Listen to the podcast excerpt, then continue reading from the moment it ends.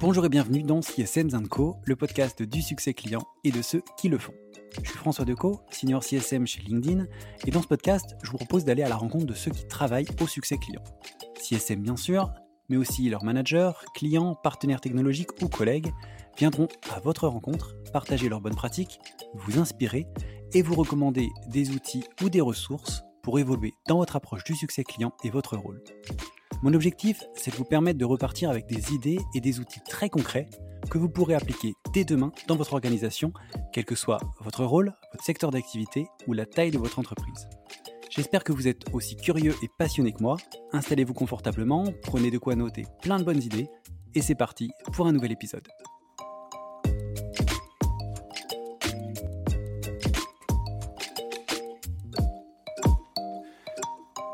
Bonjour et bienvenue dans ce nouvel épisode de CSM Co. Euh, un épisode un petit peu spécial puisque non seulement c'est le 50e épisode et donc j'ai eu envie de, marquer un petit peu le coup, mais c'est aussi le dernier épisode de cette saison 2 euh, qui se termine euh, maintenant et avant de prendre quelques, voilà, quelques congés, de revenir à la rentrée avec encore plus d'épisodes et plus d'histoires, plus d'invités, etc. Voilà, ravi de vous, retrouver pour cet épisode un peu spécial et comme vous l'avez sûrement vu, si vous êtes ici, vous avez cliqué sur un lien et vous avez sûrement dû voir un peu ce qui allait se passer dans cet épisode.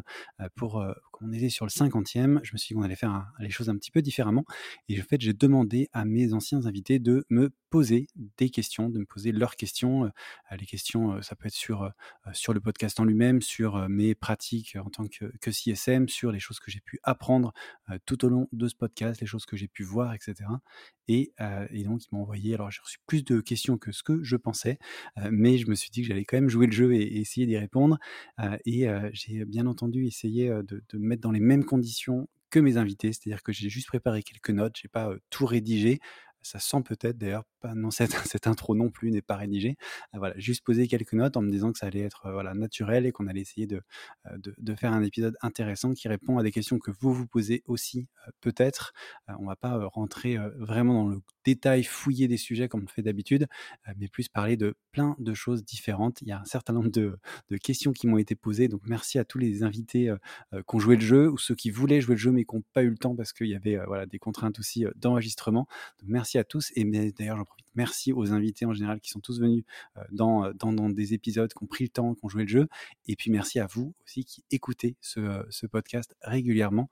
Euh, c'est voilà, ça me donne la force de, de, de continuer et d'essayer toujours de, créer des contenus plus intéressants. Donc merci à vous et pour tous les, retours que j'ai aussi régulièrement sur le podcast. merci beaucoup. J'en profite au passage à l'occasion de ce 50e épisode dernier de cette saison 2. Et bah, pour commencer, je vous propose de ne pas perdre de temps et de démarrer avec une première question qui vient de, de Cynthia, qui est maintenant chez LinkedIn. Euh, vous allez voir euh, tout au long des questions qu'il y a pas mal de personnes qui ont bougé entre l'épisode euh, que j'ai fait avec eux et le moment où ils m'ont posé cette question. Donc Cynthia, qui est d'ailleurs le premier épisode que j'ai enregistré, qui était l'épisode 3 de la saison 1. Quel a été le déclic pour créer ce podcast? Alors, le déclic pour créer ce podcast Très bonne question et pour ça que je l'ai mis en, premier. Pour, on va parler du commencement. En fait, ce qui s'est passé euh, en mars 2020, comme beaucoup euh, l'on s'en rappelle sûrement, on a eu un, confinement et, euh, et c'était le cas un peu partout dans le monde. Et en fait, moi, j'avais des clients. J'étais dans mon appartement avec mes deux filles qui avaient 1 et 3 ans à l'époque et de LinkedIn en tant que CSM. En fait, on m'envoyait beaucoup d'informations hyper intéressantes, hyper riches, en me disant, bah voilà, ça peut peut-être intéresser les clients. Il y avait plein de data points plein de nouveautés, plein de choses pour informer les clients. Et en fait, je me suis mis à leur place. Si je leur envoyais cette newsletter, même si les informations étaient hyper intéressantes, je me suis dit, est-ce qu'ils vont vraiment prendre le temps de, bah, de, lire tout ça? Il y a beaucoup de contenu. et je me suis mis à leur place en me disant, moi, je suis dans mon appartement, j'essaye de travailler aussi bien que je le peux avec, avec mes filles autour, etc. C'était assez complexe. Hein. Et donc, je me suis dit, voilà, est-ce que eux vont pouvoir le faire? Sûrement pas. Lire tout ça, c'est très long. Ils vont pas tous pouvoir le lire.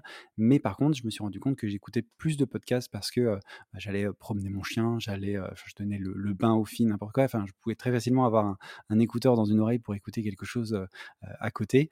Et donc, je me suis dit, bah, je vais essayer de leur faire un format audio un peu de ces news. j'ai commencé comme ça. J'ai fait un premier, un premier épisode un peu vraiment à l'arrache, on va dire, que j'ai posté sur SoundCloud, que j'ai envoyé à mes clients. J'ai eu des super retours. J'ai partagé ça avec l'équipe en interne en leur disant, voilà, j'ai fait ça. j'ai un, des managers que j'ai d'ailleurs invité dans le podcast, Lionel, qui m'a poussé, qui m'a dit Attends, c'est une super idée, refais des épisodes, mets-les sur toutes les plateformes de podcasting, etc. Il faut, voilà, n'hésite pas à en faire un vrai podcast. Et donc, le LMSN, LinkedIn Marketing Solution News, est devenu un, vrai podcast. Et bah, à force de faire des épisodes, à force de me renseigner sur comment on fait un bon podcast, comment on enregistre, etc., comment on le distribue, je me suis dit que j'avais aussi envie de faire moi-même quelque chose, un, podcast personnel, on va dire. et je me suis dit, voilà, qu'est-ce que je pourrais faire Qu'est-ce que je connais? Bah, L'environnement CSM.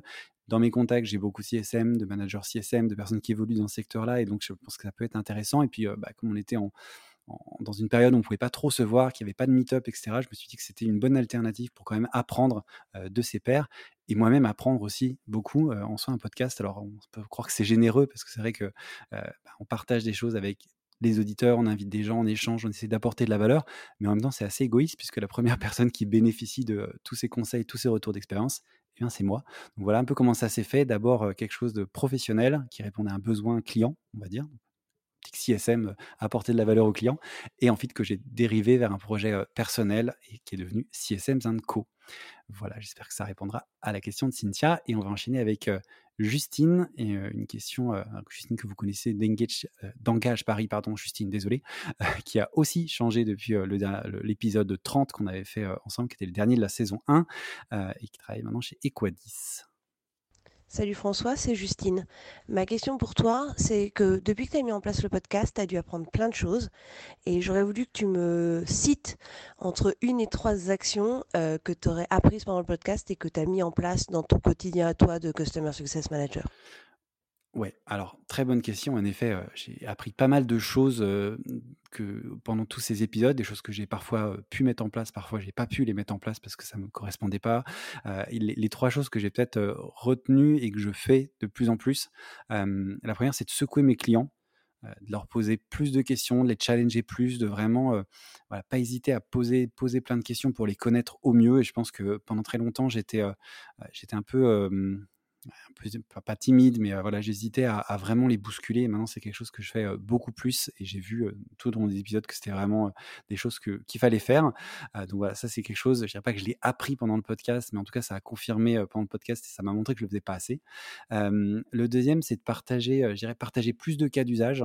Euh, et sortir des sentiers euh, battus pour apporter de la valeur. Donc, euh, je pensais, c'était Jonathan qui faisait ça dans, l'épisode 2, qui parlait de bah, présenter des cas, de mettre des gens en relation, de, des clients différents qui se connaissent pas, qui sont pas forcément du même secteur d'activité, mais de les, de les faire parler entre eux, de faire parler différentes personnes. Donc voilà, d'avoir cette idée un peu de voilà, présenter des cas d'usage, les partager encore plus. Voilà ce qu'ont fait les autres, voilà comment ils ont réussi, et ça peut marcher aussi chez vous. Donc voilà, d'avoir plus ce, réflexe de partager des choses, même si de à première vue, bah, c'est pas le même secteur d'activité, c'est pas le même type de client. Bah, voilà, de ne pas hésiter quand même à mettre les gens en contact, à mettre des, clients en contact, même s'ils sont pas du même secteur. Donc ça, c'est quelque chose que je fais de plus en plus. et puis la dernière chose que on va dire que j'ai apprise pendant le podcast et que j'ai mise en place, eh ben, ce sont des épisodes avec mes clients pour le podcast LinkedIn dont je parlais tout à l'heure. C'est un peu indirect comme quelque chose que j'ai appris, mais au début, ce podcast, c'était des épisodes où moi, je parlais juste pour raconter les nouveautés, etc. et je me suis rendu compte bah, que c'était encore plus intéressant quand on invitait des gens, quand on faisait des discussions, des échanges. Et c'est quelque chose que j'ai appris en faisant ce podcast et c'est quelque chose que j'ai fait dans cet autre podcast, LMSN. Et voilà, c'est un peu indirect, mais c'est quelque chose que j'ai appris, que j'ai vraiment mis en place euh, dans ce, podcast. Et question bonus, euh, depuis euh, les deux saisons du podcast, est-ce que ta vision du Customer Success a changé et si oui, en quoi? Très bonne question. Est-ce que ma vision, elle a changé? Je dirais pas qu'elle a changé. Euh, vraiment, mais en tout cas, elle s'est beaucoup enrichie. Euh, il y a beaucoup de choses que je ne connaissais pas, que j'avais pas vues, auxquelles j'avais pas été exposé forcément, euh, et qui m'ont permis voilà, d'enrichir cette vision. Je pense que je vois toujours le rôle un peu de la même façon de trusted advisor, de consultant, etc. mais ça s'est beaucoup enrichi de bah, toute la diversité du rôle. Il y a plein de, de rôle en fait dans ce, rôle de CSM, que ce soit de la vente, du marketing, de l'avant-vente, de la pré-vente, de, l'éducation, etc. Toutes les facettes différentes, la diversité des profils aussi que j'ai pu recevoir dans le podcast, avec qui j'ai pu échanger. C'est un métier qui est très, riche. la diversité des process aussi. Il y a énormément de process qui ont été mis en place, dont on m'a parlé, et, ça a vraiment enrichi la façon dont je vois le, métier. Et, et surtout, je pense que ça s'est enrichi sur le fait de voir à quel point le rôle, il est vraiment central dans l'entreprise. Je pense que c'est quelque chose que je ne voyais pas forcément à ce point-là. En fait, on se rend compte que les CSM, on est vraiment un point clé pour le client, qu'on a énormément d'infos qu'on peut partager aux sales, aux product, aux revenus, au marketing, aux insights. Et ce rôle central, je je dirais pas que je le voyais pas, mais en tout cas, ça, s'est confirmé et c'est d'autant plus important aujourd'hui dans la façon dont je vois ce rôle de CSM. On enchaîne avec Samy euh, Akeneo, qui était là dans le septième épisode, donc au tout début du podcast aussi. Bonjour François, Samy Benméziane, VP of Customer Success chez Akeneo. J'ai eu la chance de participer à ton podcast dans les premiers épisodes de la saison 1. Aujourd'hui, tu termines la saison 2. Déjà bravo pour ça. Et je me demande, qu'est-ce qui, pour toi, a le plus changé pour les CSM sur ces deux dernières années? Est-ce que tu as pu observer une évolution des principaux challenges auxquels le CSM fait face? Alors ça, c'est une grosse question, Samy, je te remercie. Qu'est-ce qui a changé sur ces deux dernières années? Euh, Beaucoup de choses, je pense. Euh, la première chose, je dirais que c'est la, maturité, la montée en force du métier. Euh, on en parlait à Engage Paris, Engage Paris, je vais dire les deux à chaque fois. Ziad disait qu'il y a quelques années, il avait fait une recherche sur LinkedIn, il y avait quelques centaines de personnes. Il y a quelques années, il y avait quelques, à peine quelques milliers de personnes, on était à plus de 10 000 maintenant en France. donc voilà, je dirais que c'est la montée en force du métier. Il y en a de plus en plus. On comprend mieux ce qu'ils font aussi. La maturité du job, c'est un, job qui s'installe, qu'on comprend mieux. il y a aussi la deuxième chose que je vois monter, c'est l'arrivée du métier dans des secteurs qui sont peut-être moins évidents. Je pense à l'événementiel, l'immobilier. J'ai quelqu'un de la gestion forêt, qui fait de la gestion forestière dans des agences web. Donc voilà, c'est quelque chose que je pense qui change beaucoup, c'est que c'est un métier qui commence à, arriver de plus en plus.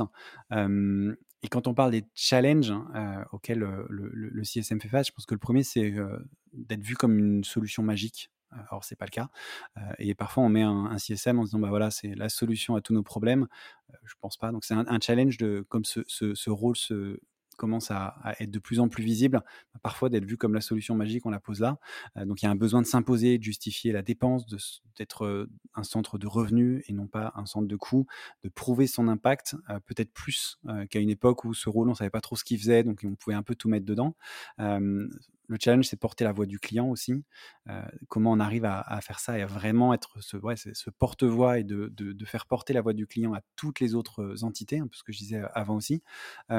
L'autre gros challenge, c'est de se spécialiser. De plus en plus, on a l'impression que voilà, le, CSM a tendance à se spécialiser sur, bah, on voit onboarding, la partie au moment du renew, il y a sur de l'éducation, enfin, il y a de plus en plus de spécialités. donc, comment en tant que CSM, j'arrive à m'adapter à ça, à ces demandes et à me spécialiser sur un point, sur un marché, sur un secteur, etc.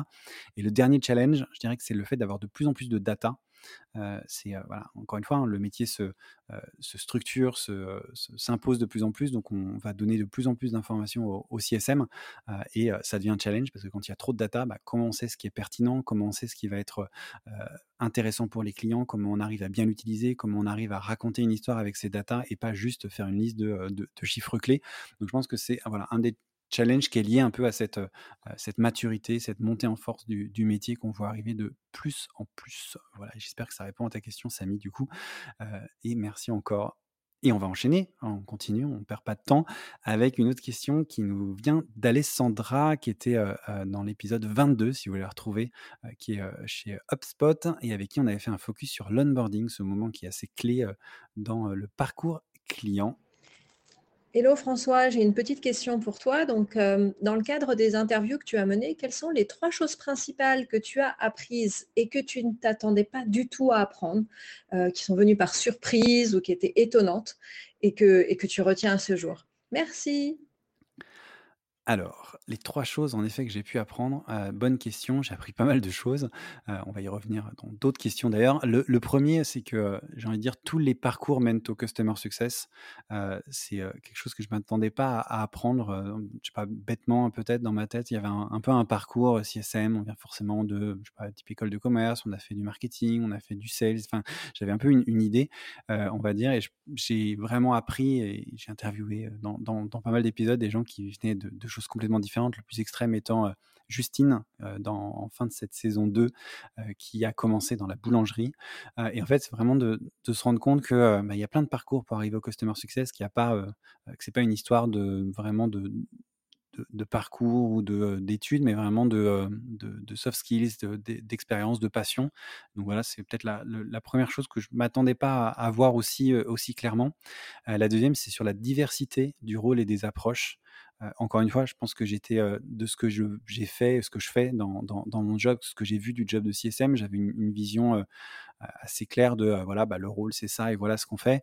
Et en fait, j'ai découvert une diversité du rôle de CSM qui peut aller bah, de l'avant-vente parfois à, du renew. Enfin, il y, a tellement de choses qu'on peut faire dans ce rôle et tellement d'approches qu'on va mettre en place. Et donc, j'ai vraiment, je m'attendais pas. Alors, je m'attendais à avoir une certaine diversité, mais pas à ce point-là, on va dire.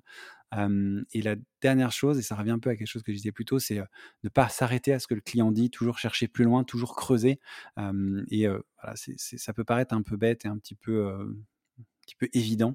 mais c'est vrai que je ne m'attendais pas à l'entendre autant et, à vraiment me rendre compte à quel point c'était important et de, toujours challenger les clients, toujours chercher plus loin, toujours les bousculer. Une fois, c'est quelque chose que je faisais peut-être pas assez avant et je veux dire que je m'attendais pas à l'apprendre, mais en tout cas pas à ce point-là et pas que ça revienne autant dans autant d'épisodes voilà, un petit peu les trois, choses que j'ai appris, que je ne m'attendais pas à apprendre, choses peut-être un peu étonnantes qui, m'ont un peu, marqué tout au long de, ces deux saisons du podcast. Et, eh bien, on enchaîne avec Ludivine de Malte, qui était dans l'épisode 43, saison 2. Ludivine. Hello François. Alors, ma question, quelle est la meilleure anecdote que tu peux nous raconter par rapport à ton podcast CSM Co Ouais, alors c'est un peu compliqué. Il y a beaucoup de beaucoup d'histoires, beaucoup de choses. Je dirais le, moment qui m'a un peu marqué, que j'ai trouvé hyper sincère et drôle et qui sur le coup m'a fait rigoler et on en a rigolé aussi après. c'est l'épisode que j'ai fait avec Régis de DocuSign, qui est un passionné de, de, de, de vente, d'avant-vente, de CS, de, de, tout. Franchement, il, est que, j'ai trouvé génial. Et en fait, il y a un moment dans l'épisode, et ça s'entend un peu, euh, il, tape dans, dans, son poing comme ça, tac, tac. Et là, il me dit euh, Mes avant-ventes, elles sont, elles sont rustiques, elles sont fortes, elles sentent le cuir et la sueur.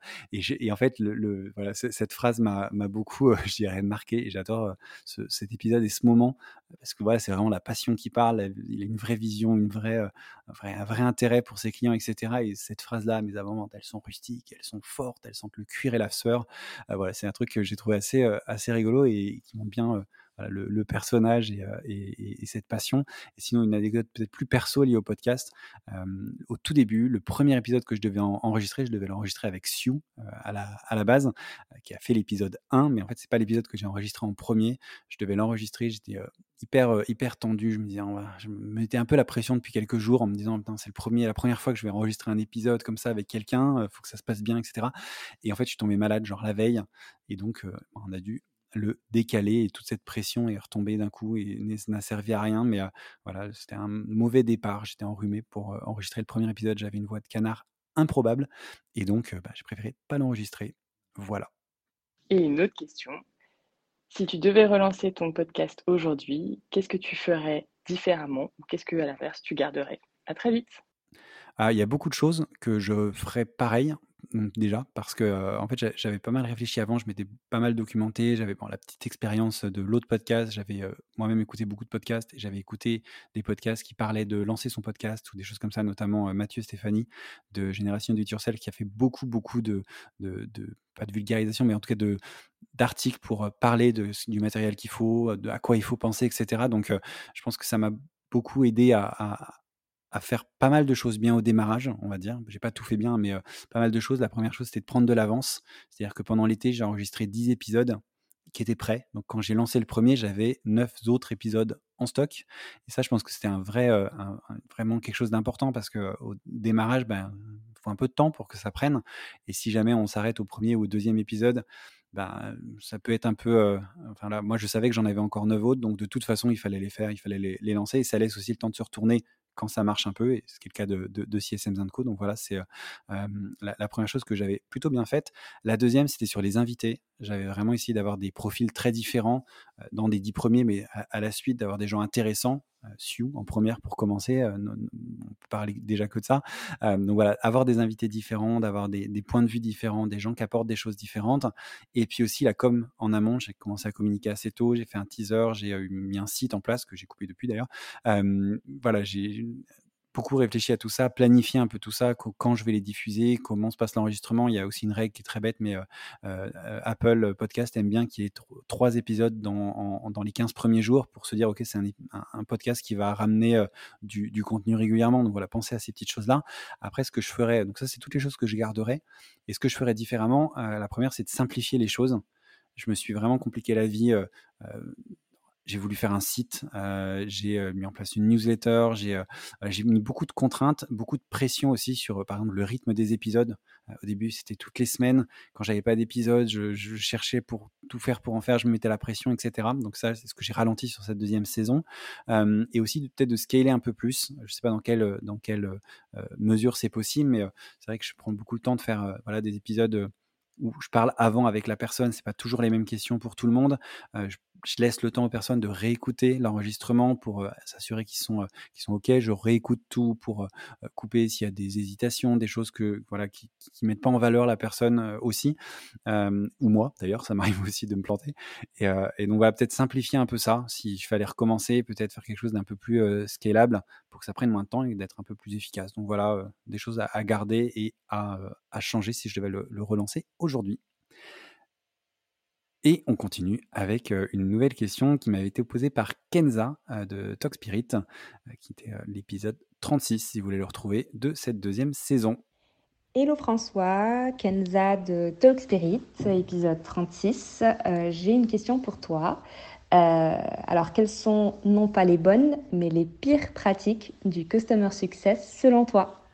Alors, les pires pratiques, j'aime bien parce qu'on parle toujours des bonnes pratiques, qu'est-ce qu'il faut faire bien. Et en effet, les pires pratiques, euh, la première mauvaise pratique pour moi, euh, c'est d'avoir un modèle identique pour tous les clients, d'avoir un framework qu'on réplique de manière un peu automatisée à tous les clients sans euh, personnaliser.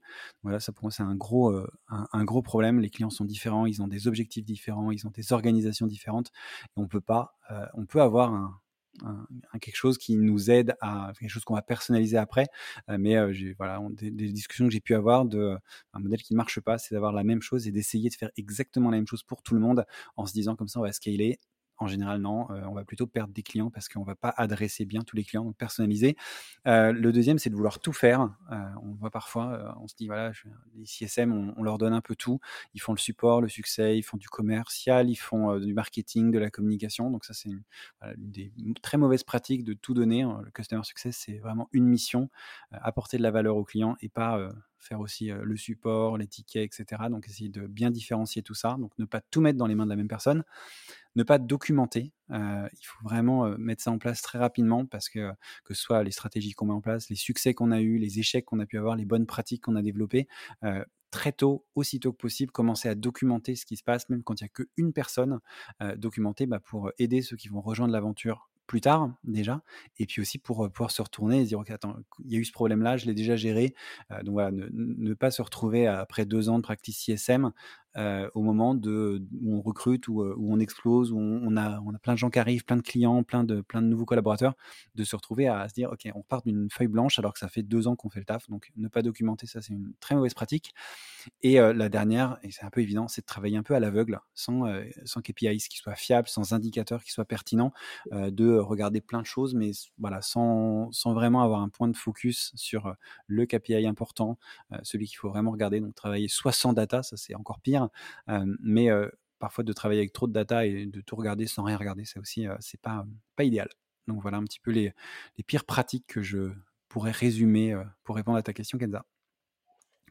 Et pour enchaîner, euh, c'était Alexandre Bonetti, Alexandre qui est CEO de Simple et Beau, qui m'avait un peu surpris avec le rôle de CSM dans une agence web, mais qui avait expliqué pas mal de choses hyper intéressantes et qui a une question aussi sûrement très intéressante. Salut François, c'est Alexandre Bonetti de Simple et Beau. Euh, j'ai une question pour toi. Sur le rôle de CSM, on doit souvent euh, concilier deux grandes qualités. La première, c'est l'empathie vis-à-vis des clients pour comprendre leurs besoins, y répondre. Et la deuxième qualité, bah, c'est la fibre commerciale. Puisque la deuxième grande mission du CSM, c'est aussi de faire des ventes additionnelles, de faire de l'upsell. Et donc la question que je me pose, c'est euh, comment faire pour, concilier les deux? Parce que on ne peut pas avoir une double personnalité. Les gens sont. Euh, c'est assez rare d'être euh, dans l'empathie, dans le service, etc. Et aussi d'avoir une grosse fibre commerciale. J'ai l'intuition que ce sont des, profils différents. Et du coup, comment résoudre ce dilemme? Et alors, en effet, c'est un sacré défi. et j'avoue que quand j'ai vu ta question au début, je me suis dit qu'elle était très complexe. à la première, voilà, quand je l'écoutais la première fois, je me suis dit, waouh, c'est hyper dur. Et en fait, je pense pas tant que ça. je pense que bah, l'empathie, elle va permettre de vraiment comprendre, de se mettre à la place du client. cette, cette qualité dont tu parles d'empathie, donc vraiment être d'être dans le siège du client, de voir ce qu'il voit, de comprendre ses enjeux, etc.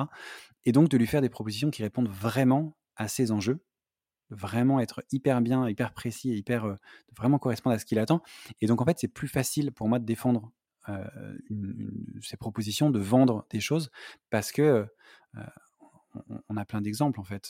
On, sait exactement ce qu'il attend et quand on arrive, oui, on a quelque chose à lui vendre, mais on le connaît tellement bien, on s'est tellement bien mis à sa place bah, qu'en fait, il voit tout de suite que ah ouais, ok, c'est cette solution-là qu'il me faut. Il y a vraiment cette notion de trusted advisor dont on parle beaucoup dans, le CS.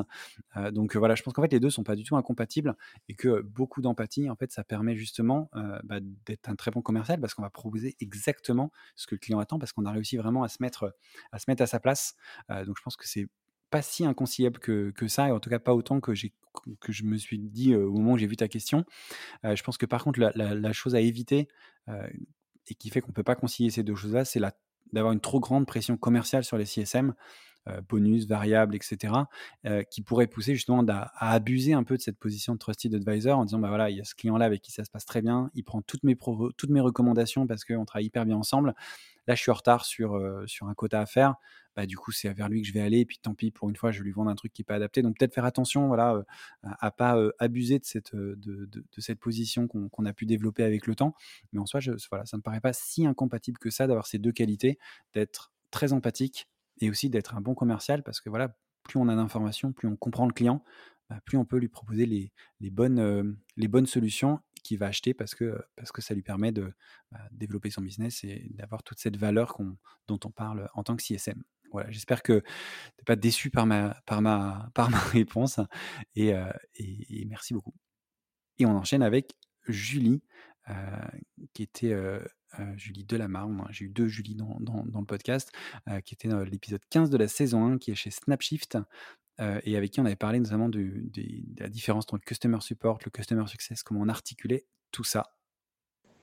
Bonjour François, merci d'avoir pensé à moi. Euh, la question qui est sur toutes les lèvres en ce moment et qu'on se pose, c'est euh, comment mettre en place un self-service réussi sans dégrader la relation avec nos clients?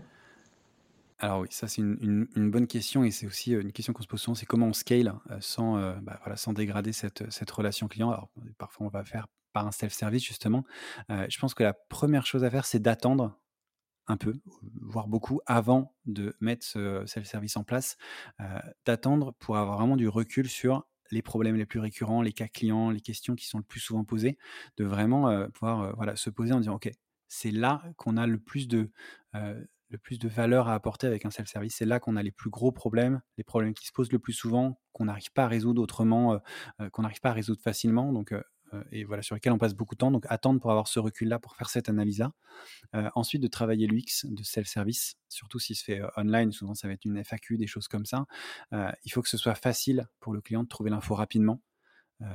qu'il ait de, une, aide à, toutes les étapes, qui est des vidéos, des cours en ligne. Enfin il faut vraiment que, soit, que, que l'UX soit hyper intuitive pour que le client bah, soit, trouve vraiment ce service utile, qui puisse retrouver les informations facilement, parce qu'on connaît tous le cas où bah, si c'est trop long, ce qu'on fait, bah, on appelle son CSM. Donc, il faut vraiment faciliter ça si on a un self-service, de faire en sorte que tout soit très facile d'accès. Je pense qu'il faut aussi multiplier les supports qu'on va avoir. si on parle d'un site, par exemple, pour que tout le monde puisse trouver ce qui va l'intéresser, qui est des articles pour ceux qui veulent vraiment lire des choses, faire des, choses étape par étape en, dans un article qu'on lit, qui est des vidéos de, démonstration si c'est plus facile pour d'autres, des infographies, des schémas, voilà, qui est vraiment une multiplicité des, des types de contenus pour que bah, chacun puisse trouver ce qui va l'intéresser, la, façon dont il consomme l'information, et qu'on n'est pas quelqu'un qui finalement, encore une fois, appelle son CSM en disant ouais j'ai vu il y a une vidéo mais c'est trop long, j'ai pas le temps, alors que peut-être un, article avec cinq points clés aurait pu suffire à débloquer la situation. Et puis la dernière chose, bah, c'est de pouvoir, et j'ai un, peu, un peu dit dans les autres questions, des réponses, mais c'est de pouvoir en dernier recours se reposer sur l'humain, donc avoir malgré tout un, point de contact en dernier recours qui ne soit pas impossible à trouver. Et ça, on l'a tous vu mmh, dans des services clients d'autres entreprises, peut-être plus B2C, mais on cherche une info, on cherche une info, au final on la trouve pas, on essaye de trouver qui on peut contacter, y a, et, on trouve pas le contact. Donc voilà, d'avoir toujours cette possibilité à la fin de contacter quelqu'un si vraiment on trouve pas la question. Et, que cette personne soit facilement, qu'on puisse facilement trouver le contact et qu'on puisse la contacter. Voilà, j'espère que ça répond à ta première question. Il y en a une deuxième également. Ma deuxième question concerne le churn. L'anticiper, c'est bien, mais quand il arrive, comment on utilise cette information? Quelle catégorie utiliser qui soit pertinente pour pouvoir derrière mettre des initiatives en place Et quelles sont les initiatives généralement mises en place par les autres? Alors, euh, en effet, on va parler un petit peu de, churn dans, cet épisode aussi. Je, dit, on va parler de plein de choses. Euh, la première, pour moi, c'est d'analyser les raisons du churn. Euh, c'est pas pareil si c'est une question de budget, si c'est une question de valeur, si c'est une question de personne, par exemple, quelqu'un qui serait parti. Donc, analyser vraiment les raisons du churn pour pouvoir mettre les bonnes actions après en, face. si on perd tous ses clients parce qu'on est trop cher, on va pas faire la même chose que si on perd tous ses clients parce qu'ils ne voient pas la valeur de notre produit. Donc, ça, c'est hyper important. Voilà. Analyser les raisons du churn et soigner l'offboarding. On en parlait dans un épisode avec Darina. soigner l'offboarding, discuter avec le client qu'on a perdu, en fait, comme si on faisait un discovery en début de projet, faire la même chose, mais en fin de projet, essayer de comprendre vraiment ce qui s'est passé, pourquoi, comment. alors, quand le, le, churn se fait dans des conditions voilà, qui ne soient pas désastreuses, qu'il n'y ait pas de conflit, bien sûr, mais vraiment de prendre le temps de, discuter, d'essayer de comprendre pourquoi, et du coup, analyser les raisons avec le client pour comprendre ce qui s'est passé. ensuite, la deuxième chose, bah, c'est un peu comme ma réponse précédente, c'est de prendre du recul attendre un peu, croiser avant de, attendre un peu avant de mettre en place quelque chose. Donc, croiser tous les retours qu'on va avoir, tous ces offboarding qu'on a fait, pour détecter s'il y a des patterns, s'il y a des, choses qui sont récurrentes, pour essayer de trouver des tendances. Et une fois qu'on a retrouvé ces tendances, ben, on va pouvoir commencer par les causes les plus fréquemment observer, donc les choses qui reviennent le plus souvent dans ces discussions d'offboarding. Vous êtes trop cher, vous êtes trop cher, vous êtes trop cher, vous êtes trop cher par rapport à la valeur, etc. Donc si on l'entend beaucoup, ok, on va pouvoir se poser là-dessus, commencer à mettre en place des playbooks sur les différents sujets, et puis peut-être aussi, quand c'est possible, avec d'être aidé par la technologie, bah, des alertes pour éviter d'arriver justement au cas du churn. Je prends l'exemple, j'en parlais de, voilà, il y a quelqu'un qui est parti, euh, le, un champion qui est parti ou euh, le gestionnaire du projet. Le, bah, parfois, ça, c'est des choses qu'on peut flaguer. Euh, on peut avoir une alerte dans, dans, notre outil, dans notre CRM, dans j'en sais rien, qui va nous permettre de réaliser que telle personne est partie et hop, voilà, il y, a, y a un risque et avant d'arriver au churn, comme ça, ça laisse le temps de, de réagir ou une alerte pour détecter que ben, voilà, des gens ne se, se, connectent pas à notre solution pendant un certain temps. Et à partir de là, on peut activer les fameux playbooks qu'on aura développés sur la base de ce qu'on aura observé avant. Donc voilà un petit peu ce que j'ai en tête sur cette question du churn. Et on va enchaîner avec bah, quelqu'un qu'on ne présente plus, qui est Sue, qui est venu me faire le plaisir de poser une petite question également. Hi François. Comme tu le sais, François, le rôle de Customer Success est en train d'évoluer en continu et les KPIs pour mesurer notre performance de Customer Success sont aussi en train d'évoluer. Selon ton expérience et les différentes conversations, quels sont les KPIs pour mesurer la performance de Customer Success qui font vraiment mouche? Ouais, et avant de répondre à ta question, je voulais te remercier. Euh, si vous étiez malade, et m'a quand même envoyé une, une, une, question. Donc merci beaucoup d'avoir joué le jeu. Et c'est assez rigolo parce qu'on devait faire le premier épisode et j'étais malade. Et là, finalement, c'est toi qui me poses une question en étant malade. Donc merci d'avoir d'avoir pris le temps. En effet, alors quels sont les KPIs qu'on va avoir pour mesurer la perte des CSM Moi, je pense que le, Graal, le top du top, c'est vraiment d'être capable de mesurer l'impact business de l'outil qu'on a déployé chez le client sur son chiffre d'affaires, ses recrutements, la satisfaction des employés, enfin vraiment de, de pouvoir le lier en fait aux actions qui ont été mises en place par le CSM. On a déployé cet outil, ça a été très bien fait par le CSM, ça a rapporté tant à l'entreprise, ça a eu tel impact. Donc ça, voilà, je, je, vois un logiciel pour aider les commerciaux. Notre outil a permis d'impacter 70% des ventes. Le CSM, il a déployé l'outil, euh, il a formé tous les commerciaux et donc on a 100% d'utilisation. Voilà, là, le rôle du CSM, il est pas discutable et on, est vraiment, euh, voilà, quand on arrive à lier au business, c'est hyper compliqué à faire parce qu'il faut, euh, ça, ça, veut souvent dire que le client nous donne accès à des données de son CRM ou des données de ses recrutements, j'en sais rien, de, pas mal de choses. Donc c'est pas forcément évident à avoir, mais quand on arrive à l'avoir, c'est, vraiment, je pense, le meilleur KPI qu'on peut avoir en tant que CSM. Après, si on parle de la performance du CSM, je pense que ça va pas mal dépendre de la structure et du rôle du CSM. Sur quoi il est incentivé, si c'est sur le renew, sur la prévention du churn. On va regarder bah son taux de churn, les upsells qu'il a réalisés par exemple. S'il est incentivé à l'usage, bah on va regarder un score d'usage par exemple. Donc il y a pas mal de KPI différents. Pardon, et je pense qu'à un moment, il faut relier ça de toute façon à du business, à une commande, à un contrat et donc à un impact chiffré clair pour que ce soit un, no-brainer pour, le, pour les, personnes qui vont analyser voilà, l'impact du CSM. si on arrive à le relier à, du business, c'est toujours plus, plus fort. On, parlait de, on parle souvent de est-ce que le CSM c'est un centre de coûts ou de revenus. Quand on arrive à prouver que c'est un centre de revenus, c'est beaucoup plus simple de recruter d'autres CSM, d'avoir une équipe qui grossit et d'avoir plus de, d'accompagnement du succès client. si on regarde un, score de santé, en bout de chaîne, un client qui a 100% de score de santé mais qui churn 80% de ses licences, ben, un, CSM, ça ne devrait pas lui convenir non plus. Moi, c'était mon cas une période d'avoir, voilà, on pouvait avoir un très bon score de santé, mais bah, si au final ça churn, c'est pas bon signe. Et on peut aussi avoir des, pour, toujours pour cette idée de relier, je sais pas si c'est clair, mais de relier à l'impact business, même si on regarde, voilà, uniquement un score de santé, à un moment ou à un autre, il faut se dire, OK, est-ce que c'est un impact sur le business? C'est vrai que moi, dans mon rôle précédent, euh, c'était le cas. On avait regardé un score de santé. Mais moi, ce que je regardais aussi, c'était, et ce que je défendais à mes managers, c'est oui, mon score de santé, bah, il n'est peut-être pas au niveau où il devrait être. Mais voilà, grâce à moi, on a tant qui est rentré, il y a tel compte qui a signé, il y a tel compte qui a renouvelé, il y a tel compte qui a augmenté son nombre de licences. Donc voilà, je pense qu'il faut toujours avoir cette notion de, business, de revenus pour pouvoir vraiment montrer l'impact CSM. Et pour enchaîner, on va partir du côté de Slack avec Jonathan, épisode 2. et une question. Alors voici ma question, François. Je me souviens d'une époque où on travaillait ensemble et, le plaisir que j'avais à bosser avec toi, c'était qu'on se challengeait, qu'on réfléchissait à, des nouveautés, des nouvelles approches.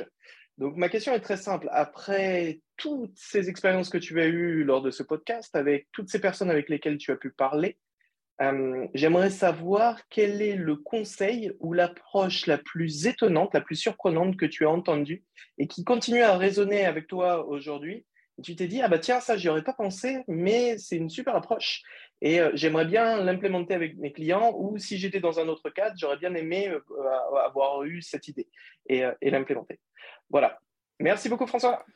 Alors, L'approche la plus surprenante, ce que j'aurais aimé avoir eu comme idée et implémenté, il y a plein de choses, mais il y en a deux, on va dire, qui m'ont peut-être le plus surpris, que je pourrais pas forcément implémenter moi, parce que ça dépend pas forcément de moi, mais deux choses que j'ai trouvé hyper intéressantes. la première, c'était Béatrice de Geotrend, dans, dans un épisode de la saison 2, qui parlait de sélectionner des clients et la possibilité de mettre un no-go à un commercial. Maintenant, ce client-là, il n'est pas fait pour nous c'est moins vrai aujourd'hui, mais dans le passé, c'est quelque chose qui aurait pu être utile de dire voilà, ce client, il n'est pas prêt, euh, c'est pas un bon fit avec notre produit, euh, on le fait assez peu. Euh, et voilà, c'est une approche que j'aurais pu aimer mettre en place une période, parfois aujourd'hui peut-être un peu moins, mais je trouve que c'est assez intéressant et si on a le, luxe de se le permettre, je trouve ça génial. Et le deuxième, c'était Darina de Welcome to the Jungle. C'est l'importance de l'offboarding. et ça, je pense que c'est quelque chose qu'on ne fait pas assez, qu'il faudrait faire plus et, et, que j'aimerais bien. voilà, c'est pas vraiment une idée révolutionnaire en soi, mais c'est voilà quelque chose que j'aimerais bien implémenter je sais, encore une fois, ça dépend pas que de moi, mais je pense que c'est quelque chose d'hyper intéressant comme on accompagne des clients qui churn pour en fait les mettre dans, dans, les conditions du retour, on va dire. Donc voilà, je trouve ça assez, assez intéressant. Donc je dirais ça, sélection des clients et offboarding. voilà, deux de, de gros, gros sujets que je trouve assez surprenants en tout cas dans, l'approche et, qui me plaisent bien et que j'aimerais bien pouvoir travailler un peu. Et sans plus attendre, je vais passer à une prochaine question de Rodolphe, non d'Alcatel Lucen, qui était dans l'épisode 5, et on avait parlé d'évangélisation avec lui. Salut François, c'est Rodolphe du CSM Co numéro 5. Donc pour ta cinquantième, voici ma question. Comment incorporer au mieux les bonnes pratiques de gestion du changement dans une approche Customer Success Management? Voilà, encore bravo pour ton super boulot et à très bientôt. Alors, la gestion du changement, alors je ne sais pas si je suis le mieux placé pour répondre à cette question, parce que je ne suis pas non plus un spécialiste de la, question du changement, mais c'est vrai qu'en tant que CSM, euh, on est souvent sur des projets digitaux et on va accompagner la mise en place d'un outil qui va changer la façon de travailler. C'est très souvent, euh, très souvent le cas, que soit, moi, mon cas, c'était la, façon de travailler des commerciaux avec un outil digital. Donc voilà, il y a vraiment cette digitalisation des usages et donc euh, de, la conduite du changement à faire. Je crois que le premier enjeu, c'est de comprendre quels vont être les, freins au changement, qui vont être les, personnes qui vont changer vite, ceux qui vont changer moins vite. Et à ce sujet, il y a un livre que je trouve génial qui s'appelle Who Moved My Cheese? En français, je crois que c'est Qui a mangé mon fromage? C'est un livre qui est hyper court, et en fait, dans ce livre, on, distingue, c'est un peu long à expliquer, mais en gros, il y a quatre profils qui ressortent de, ce, ce, livre, qui sont les quatre profils qu'on trouve le plus souvent au, quand, on, quand, on, accompagne un changement. le premier profil, c'est le champion, celui qui a de l'avance, qui va pouvoir aider dès le début. Euh, donc il faut l'identifier et pouvoir euh, l'utiliser.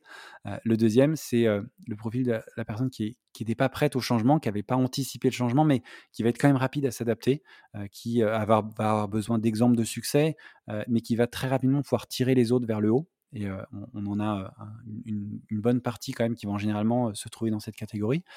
Et ensuite, on a le troisième niveau, c'est les personnes qui vont être longues à faire changer, qui vont avoir besoin vraiment de beaucoup d'exemples concrets, qui vont avoir besoin de bonnes pratiques clés en main, qui vont, avant de pouvoir vraiment activer. Et enfin, on a une petite minorité bah, qui ne changera jamais.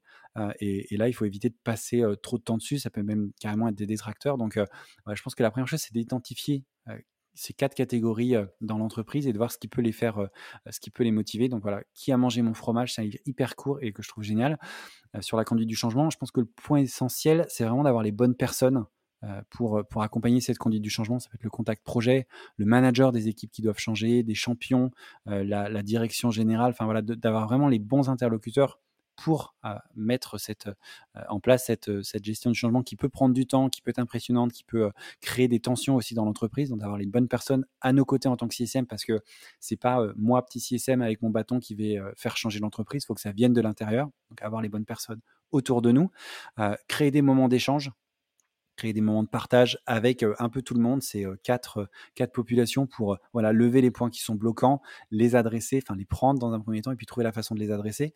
ne pas hésiter à faire intervenir d'autres entreprises qui ont réussi ce changement aussi. Ça peut vraiment aider à, aider à avancer ce, changement, faire témoigner des gens chez qui ça s'est très bien passé et qu'on a accompagné. Et enfin, bah, répliquer ce qui, a, ce qui a marché dans d'autres entreprises, voir ce qui, a, ce qui a fonctionné avec d'autres personnes, d'autres, d'autres équipes et répliquer ça. Donc voilà un petit peu ce que, ce qui me vient en tête quand on parle de, conduite du changement en tant que, que CSM, et c'est vrai qu'on y est souvent confronté. Et on enchaîne avec Ziad, euh, VP du, du, CS chez Content Square et aussi MC de Engage euh, depuis euh, deux sessions maintenant, épisode 34. Ziad. Bonjour François, j'espère que tu vas bien. C'est Ziad de Content Square. compromis, donc je te partage ma question. Euh, pour euh, le 50e euh, podcast CSM Co. ma question, elle est plutôt pour toi.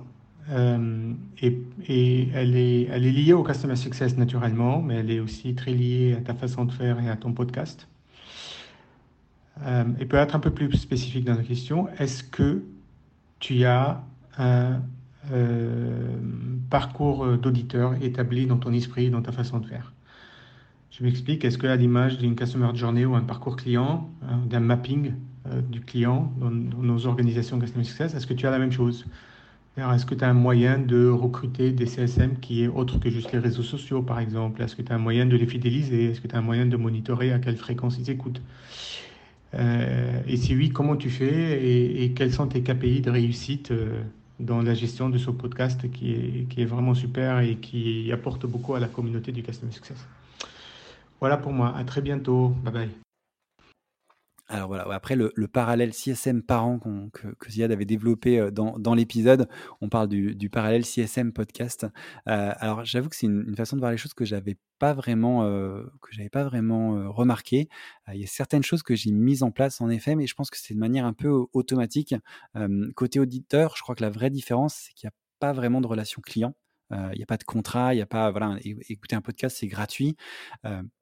Mais il y a par contre cette notion de valeur, et je pense que c'est sur ça moi que je travaille le plus dans, dans, les, les, épisodes. C'est voilà créer, partager des épisodes qui apportent vraiment de la valeur.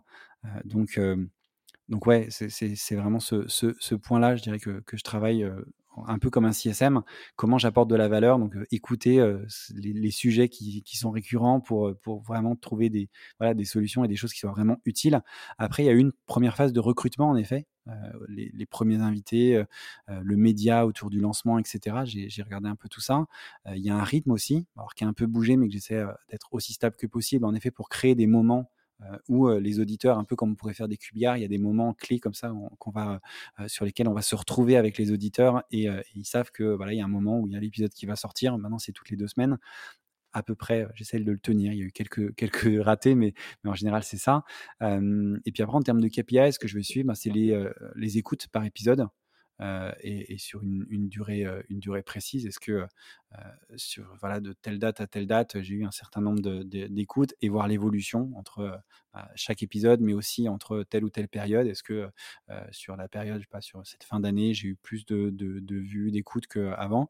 Je regarde les abonnés à la page LinkedIn, à la newsletter, donc ça, c'est des KPI qui sont plus long terme comment ça évolue aussi. Est-ce qu'il y a beaucoup de nouveaux abonnés euh, et comment ils viennent?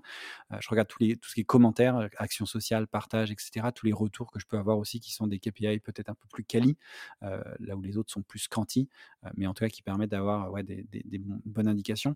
Après, par contre, je pense que là où j'ai plus quelque chose de, processé, c'est du côté invité. Il y a vraiment un rythme, il y a un premier contact, ensuite on va échanger, 30 minutes à peu près pour essayer de, dégager des sujets. Je vais euh, réaliser un petit guide d'entretien avec les, grands euh, temps forts de notre discussion. Je laisse le temps de se préparer. Il y a l'enregistrement, le montage, la réécoute pour que la personne puisse vraiment être à l'aise avec le contenu. Ensuite, je le publie et je le partage, on lui donne de la visibilité. Donc voilà un petit peu les, euh, les, les, points clés, on va dire, pour répondre à ta, à ta question, Ziad. J'aime bien faire ce parallèle du coup. J'y avais pas pensé, mais ouais, il y, a un petit quelque chose. Je suis sûr qu'on va retrouver plein d'autres parallèles quoi, si, on, si on continue de, de chercher comme ça. Parents ISM, podcast ISM, on va en trouver d'autres. Et on passe du coup à la prochaine question avec Julie, euh, qui est manager Maoula, manager CSM chez LinkedIn, notre épisode 14. Bonjour François, c'est Julie de LinkedIn. Après tous ces podcasts, je voulais te demander, pour ceux qui sont intéressés par le rôle de Customer Success Manager et qui ne le sont pas encore, quelles sont les compétences clés pour devenir un CSM alors, c'est une bonne question. C'est vraiment que c'est quelque chose dont on a parlé dans, plusieurs épisodes. Et s'il faut en retenir quelques-unes, euh, c'est dur de faire une liste trop courte parce que, euh, comme c'était Lionel qui, qui disait ça dans, l'épisode 8, je crois, euh, c'est on cherche un peu le mouton à cinq pattes. Je pense que la première qualité, c'est l'écoute. Il faut avoir des gens qui, qui savent écouter, écouter pour comprendre, pas en se disant il faut que je réponde, mais vraiment écouter, prendre le temps de comprendre, d'entendre ce qui n'est pas dit aussi. Donc vraiment l'écoute, écoute vraiment à fond. Je pense que c'est un, point important. De la curiosité pour essayer, euh, voilà, encore une fois, de, s'intéresser à ce que font ses clients, de, les challenger, etc. Beaucoup d'empathie, on en a parlé tout à l'heure, se mettre à leur place, comprendre quels sont leurs enjeux, leurs problématiques, leurs challenges, etc. Euh, de la créativité, je pense qu'il en faut pour, euh, bah, pour résoudre ces challenges, trouver des nouvelles idées, des nouvelles façons de débloquer des moments qui sont parfois un peu, un peu compliqués. Donc, trouver des nouvelles idées. Euh, avoir un certain talent, une certaine compétence de, je didactique de, pour apprendre, expliquer euh, les choses. Et les deux dernières, je dirais anticipation. Il faut savoir euh, voir, loin et, essayer de savoir ce qui va se passer, quels vont être les comportements qui vont arriver, etc. et la partie collaboration aussi essentielle, parce que en tant que CSM, on, travaille avec pas mal de monde. Donc voilà, écoute, curiosité, empathie, créativité.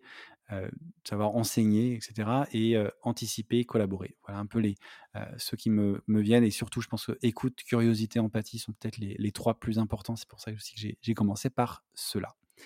et on va rester chez LinkedIn avec Eline, épisode 25, on avait parlé de comptes globaux. Eline. Salut François, ma question est quelles sont les possibilités d'évolution après avoir eu un rôle ou plusieurs rôles en Customer Success? Merci à toi. En effet, alors ça c'est une, bonne question aussi. je pense qu'il y a des choses assez évidentes qui vont être de passer, je sais pas, senior CSM, team lead CSM, manager CSM, directeur, enfin d'évoluer vraiment dans cette branche de, de CSM. L'autre chose qu'on peut voir assez souvent, c'est des changements de portefeuille. de passer, je sais pas, low touch high touch ou vice versa. Et, et je pense pas, on l'avait vu avec Laura dans un épisode de, de cette saison, qu'il n'y a pas une évolution qui soit forcément vers le high touch, vers les grands comptes. Il y a des choses hyper intéressantes à faire aussi sur des low touch, mais voilà, changer de, portefeuille, changer de, type d'approche, ça peut être une possibilité d'évolution. Il y a toute la partie bah, commerciale, devenir CAM, account manager, etc. je vois aussi pas mal de personnes qui peuvent passer sur des rôles plus education, euh, donc qui vont voilà, commencer à, structurer peut-être l'approche CSM, à faire du, sales enablement, des choses comme ça, en interne ou en externe avec les clients. on peut passer côté product. encore une fois, l'avantage en tant que CSM, c'est qu'on connaît hyper bien le product, le, produit qu'on va pousser à nos, à nos clients et qu'on connaît hyper bien les clients. Donc c'est une vraie valeur ajoutée pour le product d'avoir quelqu'un qui a cette expérience-là. Marketing aussi. je pense qu'on a encore une fois l'approche client, on sait ce qu'ils veulent, on sait comment ils travaillent, etc. Donc il y a vraiment quelque chose qu'on peut faire en tant que dans, une approche marketing. En vrai, je pense qu'il y a vraiment beaucoup, beaucoup de choses. je le disais tout à l'heure, c'est un métier qui est hyper vaste. On peut faire plein, enfin, il y a, plein de, de, rôles différents dans ce même rôle. Donc en, fait, je pense que ça peut vraiment ouvrir à beaucoup, beaucoup de choses. voilà, donc ces exemples-là sont les plus évidents pour moi, mais il y a sûrement plein d'autres choses auxquelles j'ai pas pensé. Voilà on avance, on est bientôt, on arrive, on arrive quand même vers la fin, je vous rassure, avec Gabriel, qui est donc de Plaisy et bien entendu de Engage Paris également, épisode 35. Gabriel, c'est à toi.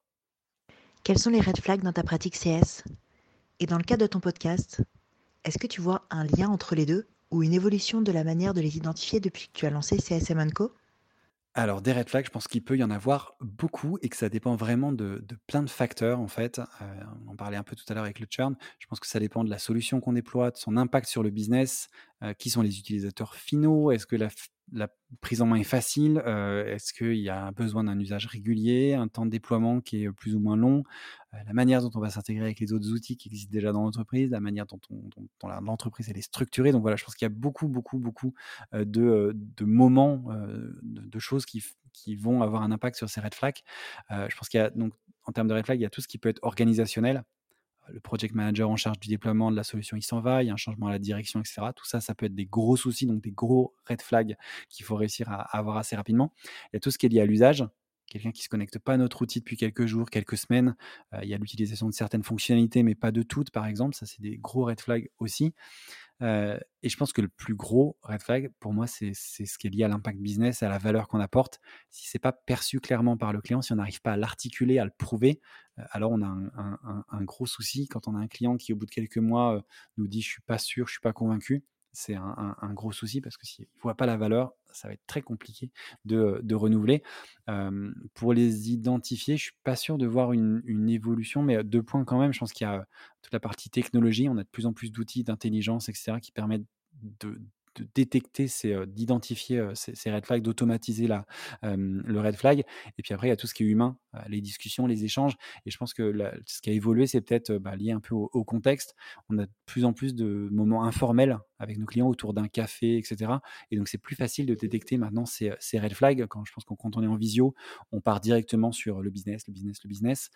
quand on arrive dans l'entreprise, on a le temps de prendre un café, on parle un petit peu, et c'est là qu'on peut avoir des retours de ah tiens il y a Jean-Paul qui s'en va la semaine prochaine. Je t'ai dit que telle personne il sera pas là à la réunion parce que de toute façon il, part sur d'autres projets des choses comme ça et donc ça ça permet de de détecter aussi ces, red flags qui sont là pas à de la technologie. On enchaîne avec Pierre-François qui était dans mon épisode 19 qui travaille maintenant chez Dokebo ou Docebo, je suis désolé, je ne sais pas comment on prononce, qui est aussi quelqu'un qui a changé depuis l'épisode puisqu'il était chez Open Classroom lors de l'enregistrement. Bonjour François, c'est Pierre-François. Euh, bah écoute, moi j'ai une question pour toi. Euh, quelle serait la situation, l'événement ou le client euh, qui t'a permis d'apprendre le plus sur ton métier d'accompagnement client personnellement? Et voilà en quoi ça t'a fait, grandir sur ton métier? Bonne journée. Ouais, alors j'ai l'exemple que je prends très souvent sur, sur ce métier, c'est un exemple de churn, avait, que j'avais évité à l'époque. J'avais un gros client qui avait 300 licences, hein, c'est un exemple que je raconte assez souvent, et on était, on était en fait très confiant au moment de, la réunion pour parler du renew. On avait un plan pour passer à, 600 l'année prochaine et ensuite à 1000 qui était toute l'équipe, toutes les équipes commerciales étaient équipées de notre produit. Et donc on y allait vraiment très serein. Et en fait, le, client nous a annoncé qu'il avait l'intention de churner la moitié de ses licences. voilà, au moment du renew, là où on pensait doubler, lui, il voulait diviser par deux. et donc, voilà, et, la réaction, ça a été de, de, leur prouver que bah, il fallait pas faire ça, que au pire il fallait renouveler avec le même nombre de licences, mais que voilà, si on en enlevait la moitié, dans leur tête c'était de se recentrer sur ceux qui utilisaient très bien la licence. Et, en effet, c'est pas forcément bête comme approche, mais que le signal qui serait envoyé, bah, c'est que le programme marche pas et en fait ça allait être une démobilisation croissante des commerciaux et on n'allait jamais réussir à, revenir donc voilà je pense que c'est l'élément qui m'a permis d'en apprendre beaucoup sur ma posture en tant que trusted advisor, puisque je me suis permis de leur dire très clairement, écoutez, moi, le revenu, je ne suis pas incentivé dessus, donc vous, vous churniez 150 licences ou que vous churniez tout, ça ne va pas changer ma vie. Mais par contre, je pense que si vous en churnez 150, bah, demain c'est fini, il n'y a plus de projet. Donc j'ai vraiment pu, voilà, j'avais cette position de trusted advisor et j'ai pu leur dire, bah voilà, je pense que vous mettez le projet dans une impasse si vous faites ça.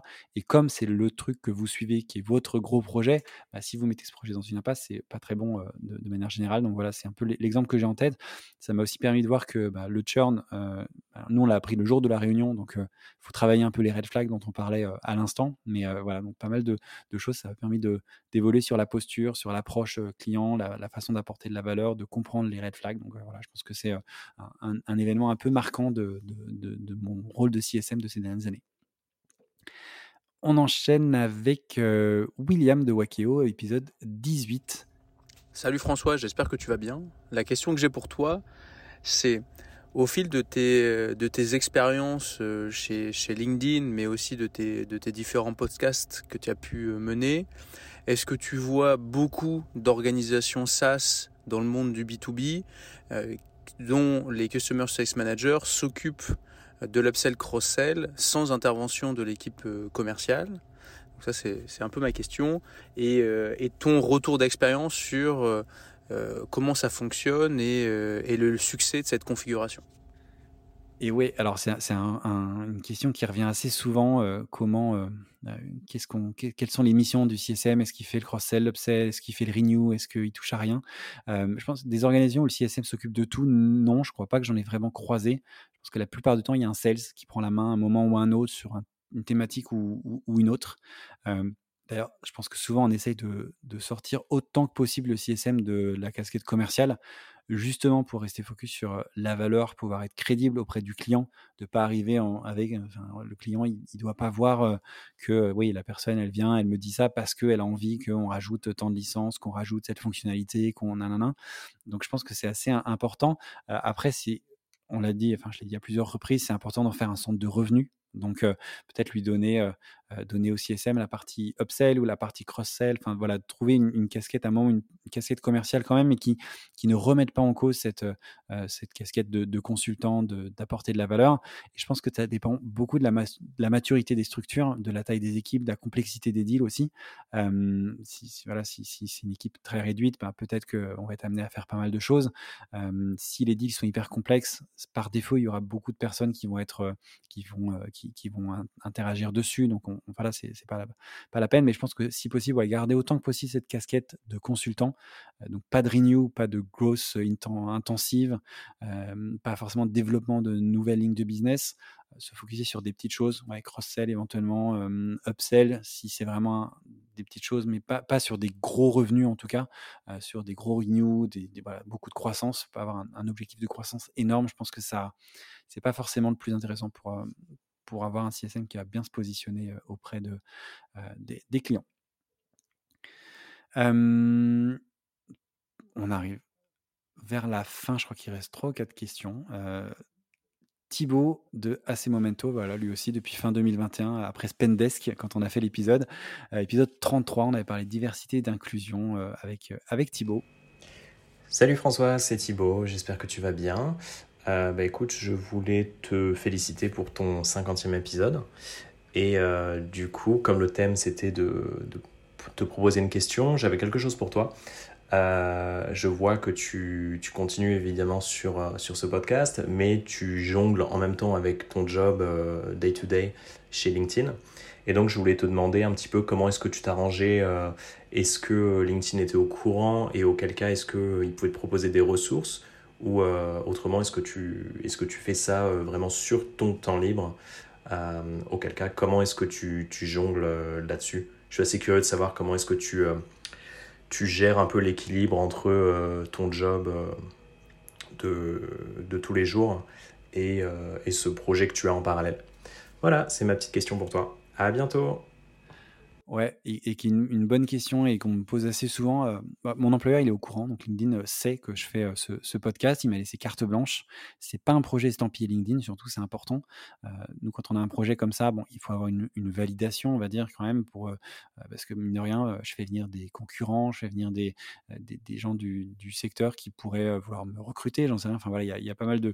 Il y, a, ça à avoir en tête, donc voilà, je le fais valider, ça c'est clair, donc tout le monde le sait, que ce soit au niveau groupe, on va dire, même si je pense qu'il y a, enfin, tout le monde s'en fiche un peu. Euh, et, au niveau de mes managers, c'est plutôt vu d'un bon oeil. Je pense qu'il y, y, a une acquisition d'expertise, que ce soit dans, bah, dans le customer success, dans les podcasts, dans la relation client, euh, dont je peux faire bénéficier les équipes. après, c'est sûr que c'est un exercice un peu d'équilibriste. C'est des choses que je fais généralement le soir et le week-end. Là, par exemple, il est, au moment où j'enregistre cet épisode, il est 23h tout pile. Donc voilà, c'est quelque chose que je fais, que je fais vraiment le, le, soir, le week-end, pour, voilà, plutôt que sur les heures de bureau. Après, certains recordings, je suis obligé de les faire en effet sur les heures de bureau parce que bah, les gens ne sont pas disponibles le soir pour enregistrer forcément des, des, épisodes. Mais voilà, tout ce qui est la partie recherche, écriture, montage, post, partage, etc., c'est des choses que je fais sur mon temps, mon temps perso. Après, voilà, ça, donne des idées en interne d'avoir ce genre de, projet. En ce moment, c'est un projet que j'ai de, podcast que j'ai chez LinkedIn, quelque chose, mais que j'ai pitché dans un concours interne actuellement. Donc, voilà, c'est des expériences qui sont utiles en termes de crédibilité quand on arrive dans ce type de, projet.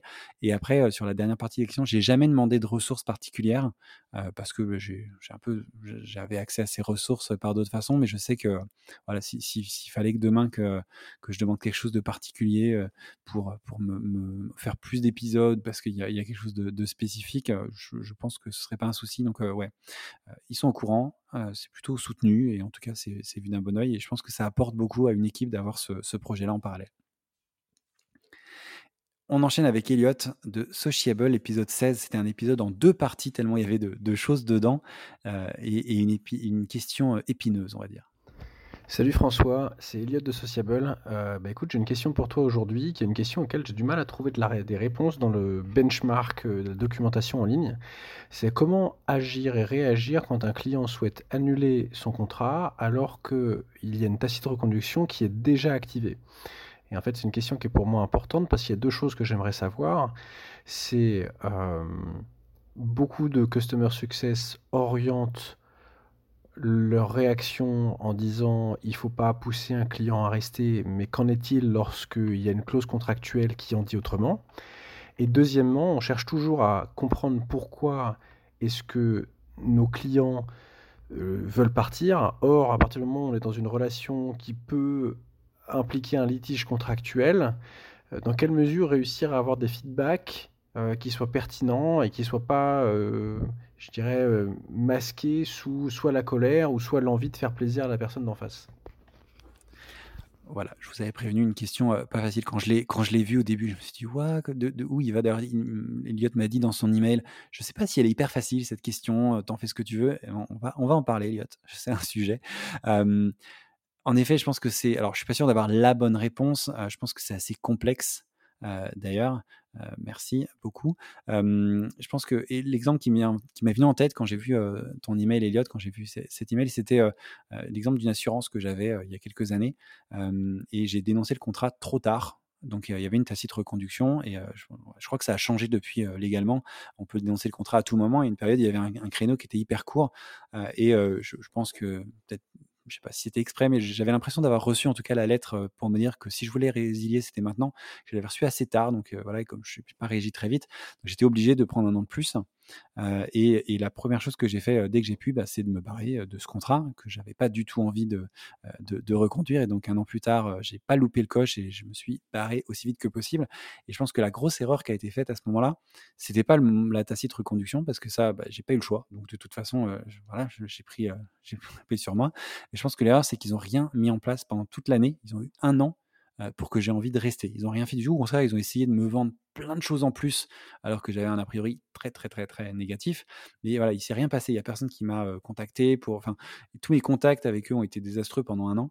Euh, et donc, je pense que c'est ça. En fait, je pense que s'il y a un contrat, euh, il faut qu'il soit respecté. Donc euh, voilà, après, sauf euh, exception majeure, je pense un jour de retard, un client qui a des grosses difficultés, il y a un danger sur le marché si, au terme de réputation, j'en sais rien, mais a priori, s'il y a un contrat, il y a une tacite reconduction, ça a été signé, c'est prévu comme ça, il bah, faut que ce soit respecté. Après, une fois qu'on a dit ça, je pense qu'il faut comprendre pourquoi il voulait churner, pourquoi il voulait, même s'il y avait cette tacite reconduction, pourquoi il voulait arrêter. Et en fait, peut-être qu'on peut l'adresser sans churner. Donc, se dire, voilà, on a renouvelé, on a un an, un mois, je sais pas. euh, comment on peut faire bah, pour mettre à profit ce temps pour relancer la dynamique? Alors, peut-être que l'équipe actuelle qui, avait, euh, qui utilisait le produit, ben, on, on a un gros souci, elle va pas pouvoir l'utiliser. Euh, peut-être qu'on peut le déployer dans une autre équipe. Comment voilà. Dans tous les cas, pour moi, c'est de travailler, de se dire voilà, on a un peu de temps. Il y avait un contrat, on a signé. Je suis désolé, pas désolé, j'en sais rien, mais en tout cas, euh, voilà, il y a quelque chose. On peut pas revenir en arrière. On a un an, on a un, certain temps. Bah, faisons le maximum pour que malgré tout cette année, elle vous soit pas inutile et que ce soit pas de l'argent foutu en l'air. Si vous voulez dans un an de churner, parce que voilà, n'a pas le choix, bah, ok, mais au moins cette année-là, on va essayer d'en profiter et ça peut permettre de re- relancer une, dynamique. Mais voilà, et dans tous les cas, je pense qu'il faut travailler l'offboarding. On en a parlé un peu, planifier les, étapes pour peut-être pouvoir revenir dans six mois, un an avec, avec ce client-là. Donc voilà, je sais pas si c'est pas une bonne question. Je pense que dans la plupart des cas, a un contrat qui a été signé, ben, il sera respecté, mais qu'on peut utiliser ce temps-là pour en faire quelque chose, contrairement à l'exemple d'assurance que je prenais avant. Voilà, c'est un peu la, chose qui me met en tête. Et après, voilà, je pense qu'il y a quand même des cas exceptionnels où ben, il faut accepter de laisser partir le client. Je sais pas, il a complètement changé son orientation. Le produit n'a plus aucun intérêt pour lui. Voilà, est-ce que ça vaut le coup de maintenir ce revenu pour rien à, voir, mais voilà, un petit peu ce qui me vient en tête avec, avec ta, ta question, euh, ta question, Elliot, qui n'était pas évidente, mais j'espère que je l'ai pas trop mal traitée. Euh, on avance. Trois dernières questions. La première euh, de Conrad de Planview, qui était dans l'épisode 29, qui était devenu manager de son équipe et qui nous donnait un peu des, des clés pour tout ça. Quelle question aurais-tu aimé qu'on te pose pour la cinquantième? Et ouais, alors la question que j'aurais aimé qu'on me pose, euh, merci déjà, parce que quand- c'est euh, le quel est le projet le plus original qui a eu le plus fort impact que j'ai lancé en tant que CSM. Voilà, j'aurais aimé qu'on me pose cette question-là. Euh, et comme je me la l'auto-pose, je vais répondre. Euh, c'est quelque chose que j'avais lancé avec Jonathan à l'époque chez LinkedIn, euh, qui était en fait une semaine complète euh, de, de, de webinars, de, sessions de formation, etc. sur plein de sujets. On avait concentré en fait du contenu qu'on distribuait tout au long de l'année, qui existait déjà. On l'avait packagé sur une semaine et on avait euh, marketé ça comme un, moment unique, un moment voilà. On avait rajouté quelques euh, tests euh, aussi en plus euh, et, on en avait fait voilà ce qu'on appelait la social selling week à l'époque, euh, qui nous permettait de relancer la dynamique chez nos clients à des moments qui n'étaient pas les moments où il y a le plus de voilà, où on était un peu en, baisse d'usage, par exemple. Et donc, on avait créé ça. Et, ce qui est intéressant, c'est qu'on avait euh, fait ça en dif- différentes phases, notamment sur la partie euh, measurement de ces, euh, choses-là, comme on avait mesuré l'impact qu'on avait. On avait plusieurs itérations.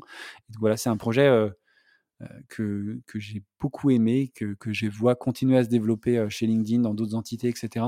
De juste en fait reprendre des choses qui existent, le packager différemment et le rendre incontournable, exceptionnel pour, pour nos clients. C'est quelque chose qui a très bien marché. voilà. Donc si j'aurais aimé qu'on me pose cette question, Conrad, et j'y ai répondu. Avant de terminer, avant-dernière question d'Andrea, qui est Head of CS chez Goshaba. J'espère que je le prononce bien. C'est encore une qui a changé entre l'épisode 41 qu'on avait fait ensemble et, et aujourd'hui. Et toi, François, c'est quoi le conseil que tu aurais aimé qu'on te donne et qui t'aurait fait gagner beaucoup de temps et d'énergie quand tu as commencé? Et fair enough de me renvoyer une question que je pose à tout le monde. je pense qu'il y a beaucoup de, de, conseils qui ont été donnés dans des épisodes que j'ai trouvé géniaux et qui m'allaient très bien et que je pourrais reprendre tel quel. Mais j'en vois deux qui sont un peu liés aussi à d'autres choses que j'ai pu dire dans cet épisode. La première, c'est N'hésite pas à poser des questions, à demander autant de détails que possible. ça se voit peut-être pas parce que je fais un podcast, tout ça, mais je suis plutôt naturel assez timide, un peu un peu réservé. J'ose pas forcément, et notamment sur les clients. parfois, on est un, peu intimidé. On a des, directeurs plus plus plus plus devant nous. Je pense que pendant très longtemps, voilà, j'hésitais beaucoup à à challenge client, à, à, reconfirmer des noms, des détails, etc. Et aujourd'hui, je me rends compte que bah, c'est ça. Donc, j'aurais aimé qu'on me le dise très tôt, de euh, voilà, hésite pas à bousculer euh, ton client et à poser plein de questions. Et le deuxième que j'aurais aimé qu'on me donne, c'est euh, il n'y a pas de formule magique. voilà, il y a des playbooks, des frameworks, des indicateurs à suivre, mais il faut adapter, il faut personnaliser. C'est un, défaut que j'ai eu au, tout début, quand je suis arrivé chez LinkedIn, il y avait des, des, frameworks, et, en fait au début, je pense que j'essayais de les répliquer tel quel en changeant le nom du client. J'exagère peut-être un peu, mais il m'a fallu un peu de temps pour comprendre que, attends, non, tous les clients, ils sont différents, ils n'ont pas les mêmes besoins, ils n'ont pas les mêmes objectifs, et donc il faut personnaliser un petit peu.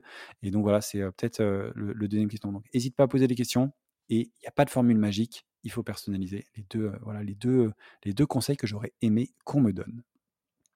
Et pour terminer, on va terminer comme on a commencé avec une deuxième question du coup de Cynthia, donc de LinkedIn toujours. Ça n'a pas changé depuis la première question de cet épisode, même si c'était il y a quelques temps maintenant. Cynthia. Quelle suite vois-tu à ce podcast? Et c'est une très bonne question, et c'est pour ça que je l'ai mise à la fin pour terminer. bah, la première, la suite que je vois, c'est de continuer déjà. ça, c'est voilà, je, peux annoncer que je vais préparer pendant l'été une troisième saison, trouver des nouveaux invités. Il y en a déjà pas mal que j'ai que j'ai rencontrés et, que j'ai déjà contacté ou que je vais contacter très rapidement. Donc voilà, ça c'est la première chose. La première suite, c'est de continuer. toujours plus de sujets, de sujets intéressants. voilà, j'ai vraiment envie de, de continuer ce travail, de continuer à rencontrer des gens intéressants, essayer de trouver d'autres interlocuteurs, d'autres d'autres choses. je pense que sur sur la saison, j'ai eu beaucoup de CSM, donc j'aimerais ramener encore plus de diversité, comme j'ai pu le faire peut-être un peu plus dans la saison 1 où il y avait des il y avait un client, il y avait des solutions technologiques, des partenaires, etc. Donc continuer ce travail-là dans cette troisième saison. Faire plus aussi de réel, de présentiel. Normalement, on devrait pouvoir, on, on, commence à en refaire de plus en plus, donc des meet-up, des, des sessions juste un apéro, on va juste discuter comme ça. Donc ça, c'est des choses que j'ai envie de, faire un petit peu plus aussi. tout ce qui va être live, webinar, donc de, partager des choses, soit avec des invités en live, enregistrer un épisode en live par exemple sur LinkedIn. Ça, c'est voilà, des choses que j'ai envie de faire. Les audio events, on a fait un ce midi, le jour où j'enregistre cet épisode avec Darina, qui était hyper sympa, hyper intéressant, c'est bien marré. Et puis, je sais pas, après aller plus loin, faire, je sais pas, un toolbox, un bouquin, peut-être un jour, je sais pas. et puis, peut-être d'autres podcasts pour évoquer d'autres thématiques. C'est quelque chose qui, qui, me tient un peu. Le problème, c'est le temps qui est pas extensible. Mais ouais, j'ai envie de peut-être trouver d'autres, d'autres thématiques à aborder dans d'autres podcasts. voilà. Donc, voilà un petit peu la suite que je vois à ce podcast et à d'autres, d'autres choses et, j'espère pouvoir continuer avec, avec vous, avec tous ces invités, tous ces, auditeurs qui sont fidèles au poste depuis, depuis deux ans maintenant. Merci à vous. Je vais terminer comme j'ai commencé en disant merci. et j'espère, et puis merci d'être allé au bout de cet épisode qui du coup est un petit peu, un petit peu long. je pense qu'il y, y avait plein de questions, plein de choses intéressantes. J'ai, j'ai pas eu envie de choisir trop dans, les questions parce que voilà, j'avais envie aussi de donner la parole et d'écouter un petit peu tous mes invités poser ces questions. Donc voilà, merci à eux, merci à vous, auditeurs. Merci pour votre fidélité jusqu'à cet épisode 50 qui termine cette saison 2 et je vous retrouverai avec plaisir l'année prochaine, en septembre, c'est pas non plus dans, dans, si longtemps que ça, avec des nouveaux épisodes et une nouvelle saison de CSM Co. Merci beaucoup et à très vite.